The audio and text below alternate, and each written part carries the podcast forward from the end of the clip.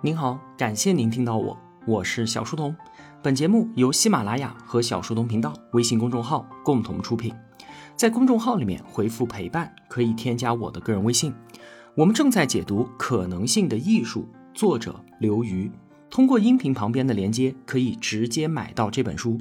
刘瑜老师的付费音频课程《比较政治学三十讲》也推荐给所有的同学们。今天啊，我们要聊的两个国家分别是印度和伊拉克。通过这两个国家的过往经历，帮助我们进一步理解国家的民主转型。印度，它在一九四七年脱离了英国独立之后，就选择了民主制度。可是呢，七十多年过去了，民主是稳固了，但是治理绩效却差强人意。上个世纪八十年代的时候啊，我们和印度人均 GDP 是差不多的。三十多年之后呢，中国是印度的四点八倍。同学们肯定看过印度人坐火车的照片吧？每次出行都像是在参与一场惊心动魄的大型杂技表演。和我们的高铁相比，那真是一个天上一个地下。过去很长的时间里面，因为缺乏下水道系统和抽水马桶，大部分印度人啊都是在露天上厕所的。你想想看，这么多人每天的排泄物，就带来了严重的污染和疾病传播的问题。印度政府发起了一场厕所革命，这才大体上解决了这个事儿。由此可见啊，印度基础设施的落后以及政府能力的低下，除了落后，还有腐败。在最新的国际清廉指数的排名当中，印度在一百八十个国家里面排名第八十五。虽然啊还没有垫底，但是对于一个民主国家来讲，已经相当的糟糕了。面对印度这么多的问题，很多人就会有一个疑问：说这个国家已经民主化七十多年了，民主在印度怎么会不管用呢？会有这样的疑问啊，首先是人们对于民主确实抱有不切实际的幻想，似乎说只要这个国家民主化了，经济就能够发展，政治就能够清廉，公共服务就能够得到提升。但其实啊，并非如此。民主的核心功能是什么？是通过民众制度化的发言权来解决统治者肆意妄为的问题。也就是说，把权力给关进笼子里面。那质问民主为什么没有带来经济发展，就相当于是在质问：为什么老虎都关进笼子了，猴子还没有过上幸福的生活呢？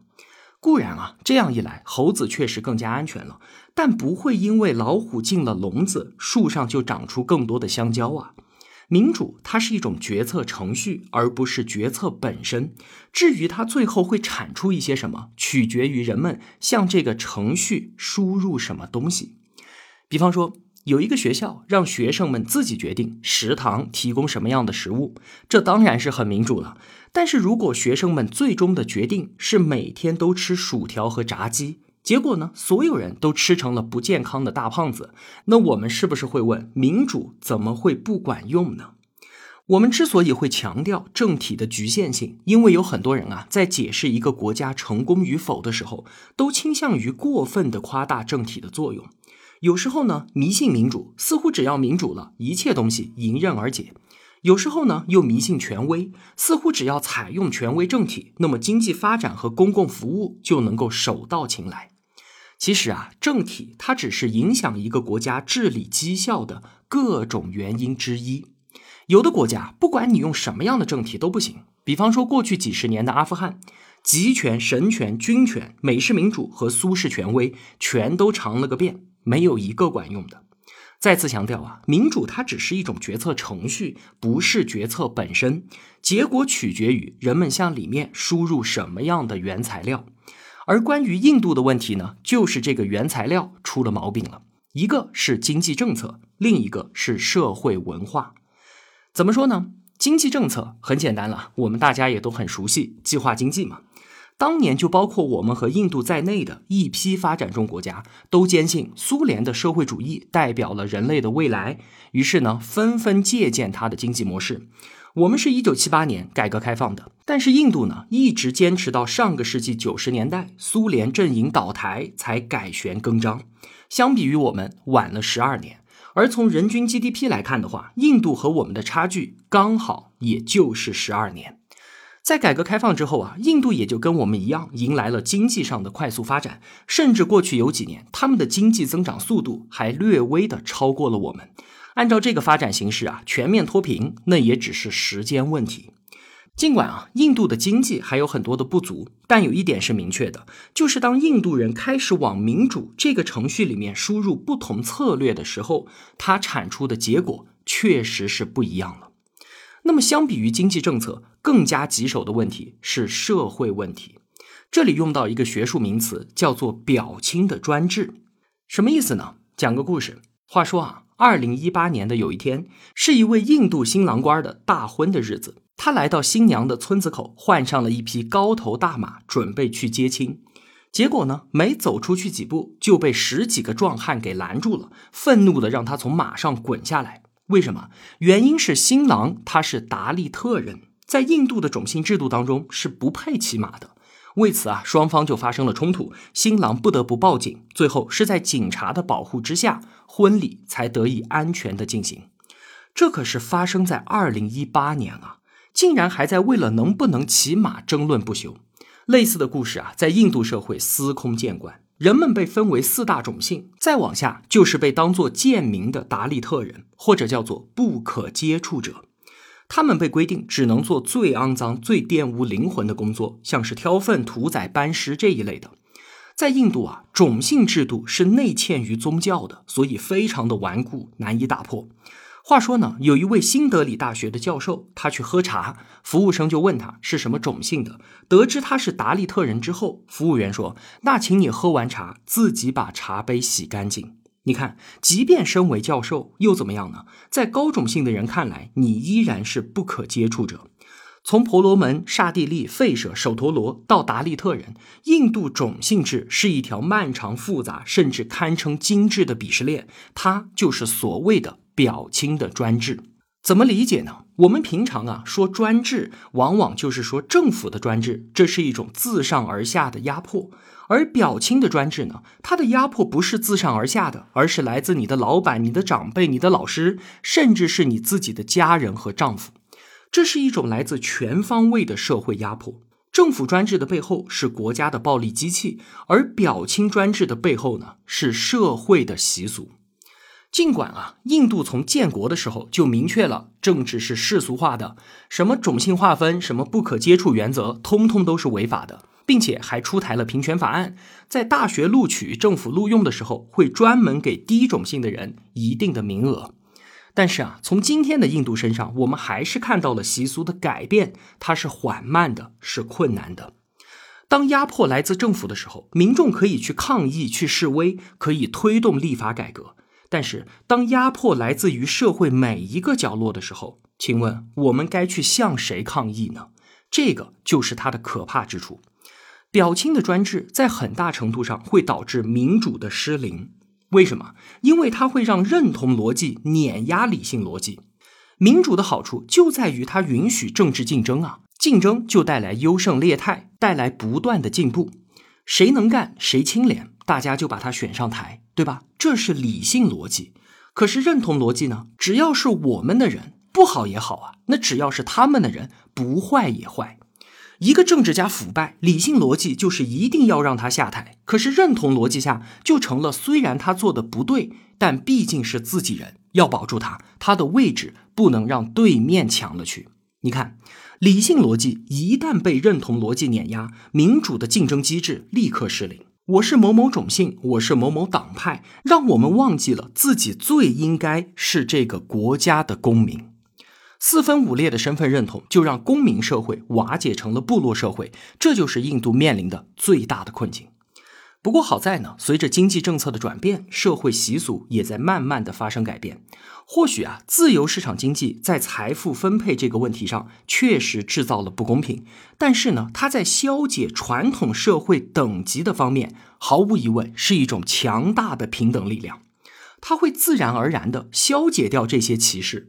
如果说你是一个对于达利特人有歧视的老板，你宁愿花更多的钱，也只雇佣高种姓的人，没问题啊。那你的市场竞争力就会下降，你就要为自己的歧视付出经济上的代价。在吃苦耐劳的达利特人和好吃懒做的婆罗门之间，自由市场经济绝对不会更加偏爱后者。市场经济它消除种姓歧视的效率，比起法律条文可要高出太多了。从九十年代印度的经济政策转变到现在，只有不到三分之一的人还在使用不可接触原则，大量的达利特人已经成为了商界和政界的精英了。尽管啊，七十多年的民主历程，印度的进步速度实在是令人失望，但是慢或许就是民主制度的特点。为什么？因为它靠的是试错，而不是强制来实现进步的。试错往往就是需要时间的，根本而言，它是依靠人心之变来实现变革的。而人心它不会在一夜之间就发生一百八十度的大转弯。相比之下，威权政体的特点又是什么呢？就是快嘛，好处和坏处都立竿见影。它依靠自上而下的动员来实现目标。只要统治集团下定决心了，那么整个社会就破釜沉舟，所有的力量都汇集到一个方向。这样的结果，要么是大治，要么就是大乱。在这七十多年的历史当中啊，印度也不是完全没有试过威权体制的。甘地曾经就在一九七六年前后进行过一次短暂的威权实验。因为当时啊，同时遭遇到经济和政治危机，甘地就决定让国家进入紧急状态。印度第一次出现了新闻审查、禁止政治集会和强制计划生育等等之类的政策。这次威权实验只持续了二十一个月，就遭到了风起云涌的抗议。甘地不得不提前举行大选，在随后的选举当中，他丢掉了总理职位。印度民众选择了重归民主，并且以选票惩罚了不尊重规则的政治家。人们希望用什么样的方式来实现社会的进步呢？是把命运交给政府，还是留给社会？尽管表亲的专制和政府的专制同样的残酷，但是印度民众还是选择将命运留在自己手上，然后承受选择的代价。这条路，它注定就是一场漫长的冒险之旅。那说完印度，我们再来看看伊拉克。之前的节目当中啊，我们也就提到，全球第三次民主化浪潮之后，迎来了一波民主的衰退。南斯拉夫、阿富汗、委内瑞拉这些国家都以不同形式的转型失败，给民主蒙上了一层又一层的阴影。而在所有失败的国家当中呢，伊拉克脱颖而出，成为了失败的集大成者。二零零三年，美国总统小布什他宣布伊拉克战争胜利的时候啊，不管是国际社会还是伊拉克本身，都曾经欢欣鼓舞。为什么？因为伊拉克终于摆脱了萨达姆的独裁统治，终结了国际孤立的状态。那作为一个产油大国，应该可以从此过上安逸的土豪生活了吧？然而呢，这些希望全部都变成了绝望。首先呢，是萨达姆残余势力对于美军的报复性袭击，然后是伊拉克内部什叶派和逊尼派的斗争，最后呢是国内权力真空，再加上叙利亚局势的恶化，造成了恐怖组织 ISIS，也就是伊斯兰国的崛起。之前啊，我们解读了一本书，叫做《黑旗》，作者呢是美国的一位资深记者，中东问题专家。这本书啊，拿到了新闻界的诺贝尔，二零一六年的普利策奖。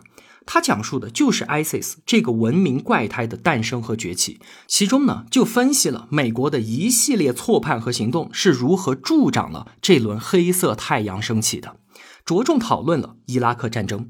有兴趣的同学呢可以去听一下，转跳连接我也会挂在图文的最后。过去十几年啊，伊拉克已经变成了一切人反对一切人的丛林世界了，简直打成了一锅粥。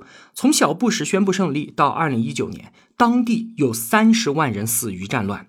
在当今这个和平爆发的时代，这个数字啊，触目惊心。正因如此，有一种声音越来越响，说当初就不应该推翻萨达姆，伊拉克就应该由铁腕强人来统治。这么多派系斗争，也只有这样的人才能够搞得定。似乎啊，尽管萨达姆时期不民主，但是和平稳定，欣欣向荣。可是真的是这样吗？一九七九年，萨达姆以副总统的身份逼宫上位，正式就职之后的第一件事儿就是召开执政党复兴党内部的一次高层会议。在会上呢，萨达姆抽着雪茄坐在主席台上，宣读了一份党内叛国分子的名单。每念到一个名字，就带走一个人。最后三百多人参会，带走了六十八个人，其中二十二个当天就被执行死刑了。有些求生欲强的官员当场高呼“萨达姆万岁”，他就以这样的方式确立自己的权威。然后呢，他的第一个国际重大行动就是一九八零年针对伊朗发动了两伊战争。这一仗啊，打了八年，过程极其惨烈，双方死亡人数超过百万，而这百万生灵的代价却什么都没换来。最后双方打成平手，又回到了起点。在两伊战争当中，萨达姆有一个举世震惊的壮举，就是他使用化学武器，让超过一百万的伊朗人暴露于毒气之下。直到今天，还有成百上千的伊朗人在为此接受治疗。萨达姆不仅对敌人用化学武器，对自己的国民也用。一九八八年，为了镇压库尔德人起义，萨达姆就用化学武器进行屠杀，五千人直接死于毒气，之后还有一万多人死于各种并发症。同一年，两伊战争结束了，这边才跟伊朗签订了停战条约，转身就大举侵略科威特，十个小时就占领了人家的首都，宣布科威特成为伊拉克的第十九个省。联合国实在看不下去了，要求伊拉克撤军，萨达姆赖着不走，美国总统老布什就组织了一个多国联盟部队冲了进去，第一次海湾战争爆发，最后击败伊拉克，迫使其撤军。海湾战争的军事结果是美国大获全胜，但是美国总统老布什和伊拉克总统萨达姆他们两个的结局和战争结果正好相反。老布什赢了战争，却输了选举连任；而萨达姆呢，输了战争，继续当他的总统。第二年卸任后的老布什就以平民身份去访问科威特，萨达姆针对他制造了一起爆炸刺杀事件，没能成功。在此之后啊，老布什面对媒体坦率地说：“我不轻易的恨一个人，但是我恨萨达姆，他是一个言而无信且内心残忍的人。”零三年，伊拉克战争打响。这次战争实质上是美国借反恐时机，以伊拉克拒绝交出子虚乌有的大规模杀伤性武器和勾结恐怖组织为由，趁机清除反美政权、控制当地石油资源的一场战争。那由于是一九九一年海湾战争的延续，所以它也叫做第二次海湾战争。美军用了不到一个月，就彻底击溃了萨达姆政权，活捉他，并且在三年之后将他送上了绞刑架。可是战争正式终结，那可是九年之后啊！奥巴马在二零一一年宣布从伊拉克撤军。美军占领了伊拉克之后，掘地三尺都没有找到什么大规模杀伤性武器以及萨达姆政权和恐怖分子同流合污的证据，因此美国的所作所为也被千夫所指。我们回顾萨达姆的时代，是为了说明当时也根本就不存在现在很多人想象中的欣欣向荣。他上台之后，主动发起两场国际战争，让伊拉克人民深陷噩梦之中。对于本国人民使用化学武器，更是无法洗刷的污点。从造成的战乱死亡人数来看，萨达姆在位期间的悲惨程度远远超过他被推翻之后。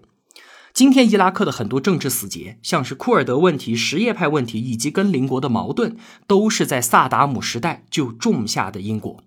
那至于经济呢？一九七九年他上台的时候，伊拉克的人均 GDP 接近三千美元；他倒台的时候，这个数字还不到一千五百美元。而到了今天，伊拉克人均 GDP 是六千美元。由此可见啊，伊拉克的过去一点儿都不美好，人们只是因为当下的悲惨而倾向于对过去进行美化。说了这么多，我们想说的并不是萨达姆有多坏，或者是美国有多坏，而是我们既不应该觉得民主是万能药，更不应该对于威权抱有浪漫的幻想。我们一提到政治强人，想到的多半都是新加坡李光耀那样的人物。他确实是政治强人的典范，充满使命感，拥有卓越的判断力，带领民众将新加坡从一个小港口建设成国际化的大都市，的确了不起。而遗憾的是，我们期待的是李光耀，现实降临的却更可能是萨达姆，或者是穆加贝，一个把津巴布韦的通胀率送到天际之外的领导人。或者呢，是蒙博托在一贫如洗的扎伊尔，他个人竟然能够聚集几十亿美元的财富。还有柬埔寨红色高棉领导人布尔波特，为了自己的极左蓝图，抹去了他们国家数百万的人口。我们常常会陷于这样的优胜者偏见，从部分的成功案例得出一个普世性的结论：威权体制下的治理绩效，往往是存在着巨大方差的。遇到明君，那可能是大治；遇到昏君呢，那可能就是大乱啊！而且遇到大乱的概率明显更高。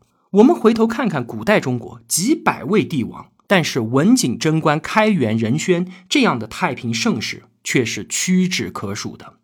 寄希望于强人威权带来和平与发展，当然也不是不可能，但这是一场输多赢少的豪赌啊！可能抽中李光耀，更可能抽中的是萨达姆和穆加贝。反观民主体制，它当然也包含着巨大的不确定性，可能会带来当代欧洲那样的繁荣富强，也可能会出现印度那样的治理绩效低下。但是，当它表现不佳的时候，绝大部分是因为人们的选择出了问题。选择了错误的领导人，选择了错误的政策，但重要的是，这个选择是民主制度做出的，它就可能通过试错找到一条通往良性治理的道路。即便这个试错的过程可能会很漫长，会撞到很多次南墙。我们反观威权体制，它的纠错不是制度化的，往往是要靠某位领导人的去世、某场政变、某次战争才能达成转变。所以啊，民主的历史厚度比当下的民主程度更加的重要，因为需要摸索不同的政策和规则，往往都是要经历九十九个错误的路口，才能找到那条正确的出路。对于经历了无数失败与创伤的伊拉克，他需要的绝对不是萨达姆的回归，需要的绝对不是再来一个强权领袖，抽着雪茄看着手下被一个一个带走枪决。那里拥有着丰富的石油，有年轻的人口和相对世俗化的政治传统，这些啊都是伊拉克的财富。现在，逊尼派知道萨达姆回不来了，什叶派知道自己不可能独霸伊拉克，库尔德人的独立梦想也搁置了，ISIS 也日薄西山。真正的救世之法是不同的社会群体能够最终理解和而不同之道，学会如何跟不同的人，甚至是自己的仇人，共同的生活在一起。好，总结一下，我们今天都聊了一些什么？首先，强调了政体的有限性。在解释一个国家成功与否的时候啊，经常夸大了政体的作用。政体它只是影响一个国家治理绩效各种因素的其中之一。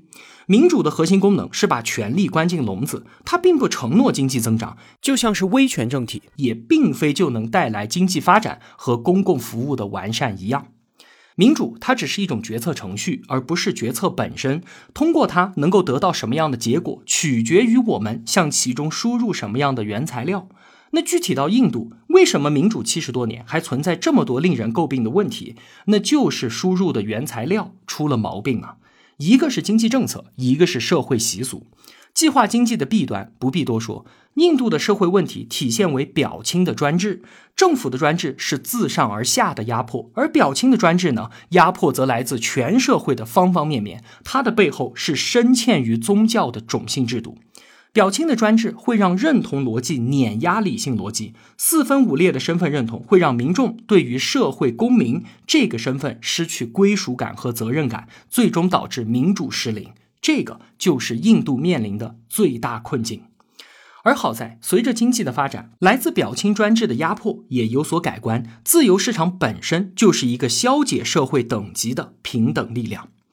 关于伊拉克，他确实经历了太多的苦难和失败，但是对于萨达姆的怀念肯定是有问题的。